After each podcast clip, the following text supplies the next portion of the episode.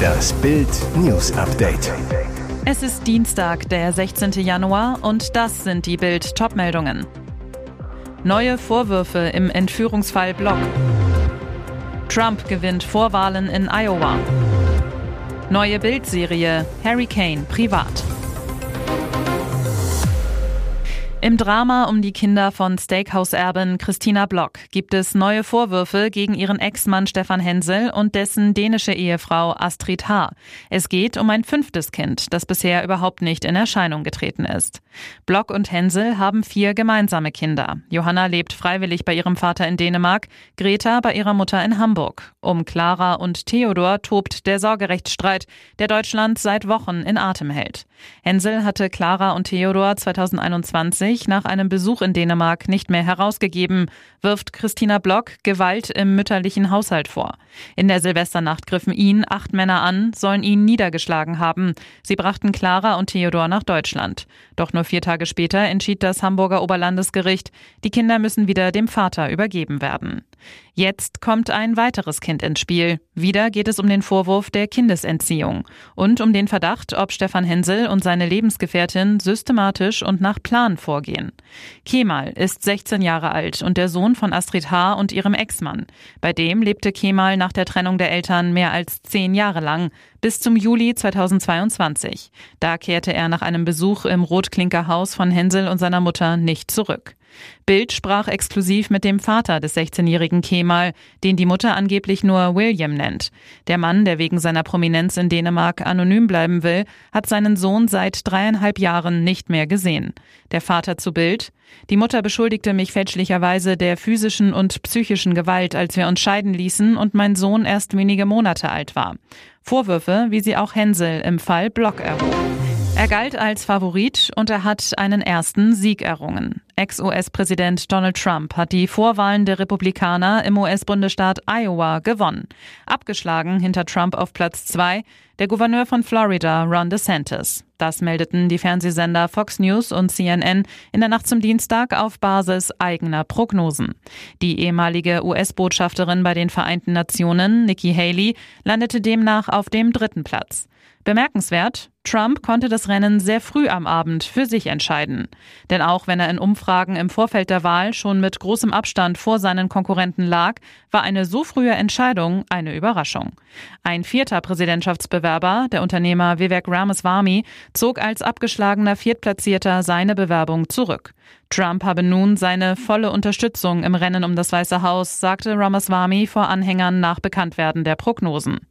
Zahlenmäßig hat Iowa zwar eine geringe Bedeutung für die Kandidatenkür, aber wer in dem kleinen Bundesstaat im Mittleren Westen gut abschneidet, kann mit Rückenwind bei den künftigen Abstimmungen rechnen.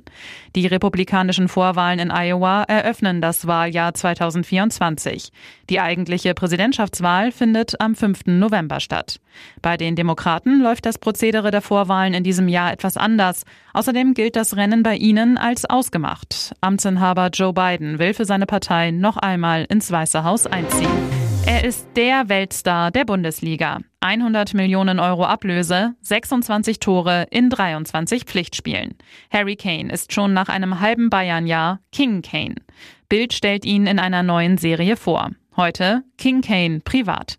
Ehefrau Katie ist der große Rückhalt von Harry. Kurios, sie kannten sich bereits als Kinder. Es gibt ein berühmtes Foto der beiden im Alter von etwa elf, gemeinsam mit Ex-England-Star David Beckham. Katie hat Sportwissenschaften studiert und ist gelernte Fitnesstrainerin. Beide daten seit sie Teenager sind, heirateten 2019. Neben Katie Harrys ganzes Glück, seine vier Kinder Ivy Jane, Vivian Jane, Louis Harry und Henry Edward. Kurz vor Weihnachten bekam Harry im Gespräch mit Bild leuchtende Augen, als er über den ersten Weihnachtsurlaub ohne Fußball sprach. Ich will einfach nur Quality Time mit der Familie haben. Ich werde zehn Tage einfach die Zeit mit den Kids genießen. Mit dem jüngsten Sohn Henry war Katie hochschwanger, als der Transferpoker mit Bayern begann. Sie soll sich schon vor dem Wechsel nach Krankenhäusern für die Geburt in München umgesehen haben. Am Ende kam der Junge am 20. August doch in England zur Welt. Harrys Golfleidenschaft. Wann immer er Zeit hat, greift er zum Schläger. Sein Handicap liegt bei etwa null. Das ist nicht weit weg von Profiniveau. Er ist sogar etwas besser als Bayerns bisher bester Golfer Thomas Müller, mit dem er bereits einmal eine Runde spielte. Müller ist auch Kanes engste Bezugsperson bei Bayern. Harry sagt über Tommy, ein fantastischer Spieler und ein Anführer dieser Mannschaft. Die Buffalo Bills stehen in der nächsten Runde der NFL Playoffs. Gegen die Pittsburgh Steelers gibt es einen 31 zu 17 Erfolg. Damit ist das Traumduell der beiden Quarterback-Superstars perfekt. Josh Allen gegen Patrick Mahomes. Durch den Sieg spielen die Bills in der Nacht von Sonntag auf Montag nämlich gegen die Kansas City Chiefs. Es geht um den Einzug ins Finale der AFC. Die Partie der Bills gegen die Steelers sollte eigentlich am Sonntagabend stattfinden, doch aufgrund eines Schneesturms in Buffalo musste das Spiel um einen Tag nach hinten verlegt werden. Die Auswirkungen des Sturms waren im Stadion noch zu spüren. Die Helfer hatten große Probleme, den Schnee zu beseitigen. So war der Rasen zwar frei, aber auf den Tribünen mussten viele Zuschauer ihre Reihen selbst freischaufeln. Und jetzt weitere wichtige Meldungen des Tages vom Bild Newsdesk. Heimtückischer Angriff des Mullah-Regimes im Iran auf Ziele im Nordirak. Am späten Montagabend hat es nach Bildinformationen einen massiven iranischen Angriff auf die Region der Großstadt Erbil gegeben. Dabei sollen angeblich auch das US-Konsulat und eine US-Basis am Flughafen der Stadt angegriffen worden sein. Sicherheitskreisen in Erbil zufolge wurden bei dem Angriff vier Zivilisten getötet. Und nach eigenen Angaben haben Irans Revolutionswächter, eine Mullah-Elitetruppe, auch Ziele in Syrien angegriffen. Nach Angaben der Mullah-Elite-Terroristen seien die Angriffe eine Rache. Unter anderem für den Anschlag in der südiranischen Stadt Kerman Anfang Januar, bei dem während einer Gedenkzeremonie mehr als 80 Menschen getötet wurden. Der selbsternannte Islamische Staat hatte sich zu dem Anschlag bekannt. US-Beamte bestätigten noch in der Nacht gegenüber amerikanischen Medien, dass einige der iranischen Raketen in unmittelbarer Nähe des US-Konsulats eingeschlagen seien. Auch Augenzeugen hatten von Raketeneinschlägen in der Nähe des US-Konsulats berichtet. Die Bauernprotestwoche hat offenbar einen großen Verlierer, Olaf Scholz und seine SPD. Bundeskanzler Scholz fällt im aktuellen Insa-Meinungstrend für Bild jetzt sogar hinter AfD-Co-Chef Tino Kropalla zurück, von Platz 17 auf 18. Es ist der schlechteste Platz, den der Bundeskanzler im Politiker-Ranking je hatte. Hinter ihm kommen nur noch seine Bundesinnenministerin Nancy Faeser und Linksparteichefin Janine Wissler. Nur 18 Prozent haben aktuell eine positive Haltung zu Scholz, 57 Prozent eine negative Haltung. Die beliebtesten drei Politiker konnten ihre Topplätze verteidigen. Bundesverteidigungsminister Boris Pistorius auf dem ersten Platz bleibt vor Bayerns Ministerpräsident Markus Söder Platz zwei und NRW-Ministerpräsident Hendrik Wüst auf Platz drei. Und die SPD verliert in der Sonntagsfrage weitere zwei Punkte und kommt nur noch auf 14 Prozent. Das sind fast 12 Prozentpunkte weniger als bei der Bundestagswahl im Herbst 2021. Die drei Ampelparteien kommen zusammen nur noch auf 31 Prozent. Sie sind zu dritt so stark wie CDU und CSU zusammen allein. Schreckliche Szenen in einem Aldi-Markt in Mörfelden-Walldorf bei Frankfurt in Hessen. Dort ist es am Abend zu tödlichen Schüssen gekommen. Zwei Menschen sind gestorben. Polizei und Staatsanwaltschaft ermitteln. Gegen 19 Uhr kam ein Mann in den Supermarkt und schoss einer Kassiererin in den Kopf. Anschließend erschoss er sich selbst.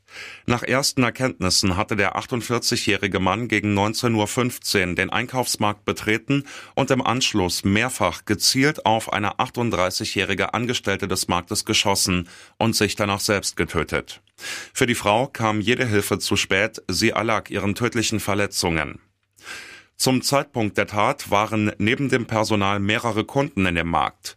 Sie blieben körperlich unverletzt, werden aber durch die Polizei und einen Seelsorger betreut.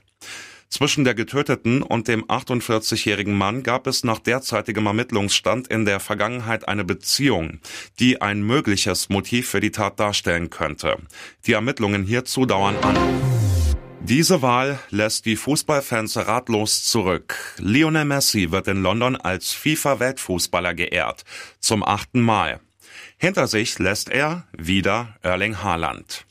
Der Argentinier hatte zwar eine starke WM gespielt, blieb aber bei PSG blass und kickt jetzt nur noch bei Inter Miami. Messi erzielte in der Zeitspanne auch lediglich 32 Treffer. Haaland dagegen holte mit Manchester City das Triple, schoss 50 Pflichtspieltore im Kalenderjahr. Der Verband erklärte die Wahl auf seiner Homepage wie folgt. Der Gewinner der Weltmeisterschaft 2022 und der norwegische Nationalspieler Haaland lagen mit 48 Punkten gleich auf. Sie wurden dann durch die Anzahl der Nominierungen bei der ersten Wahl getrennt. Zum Verständnis, den FIFA-Weltfußballer wären Nationalmannschaftskapitäne, Trainer, ausgewählte Journalisten und Fans mit mehreren Stimmen. FIFA-Trainer des Jahres wurde Manchester City Triple-Sieger Pep Guardiola. Weltfußballerin wurde Aitana Bonmati, die mit Spanien im vergangenen Jahr Weltmeisterin wurde und die Champions League der Frauen mit dem FC Barcelona gewann.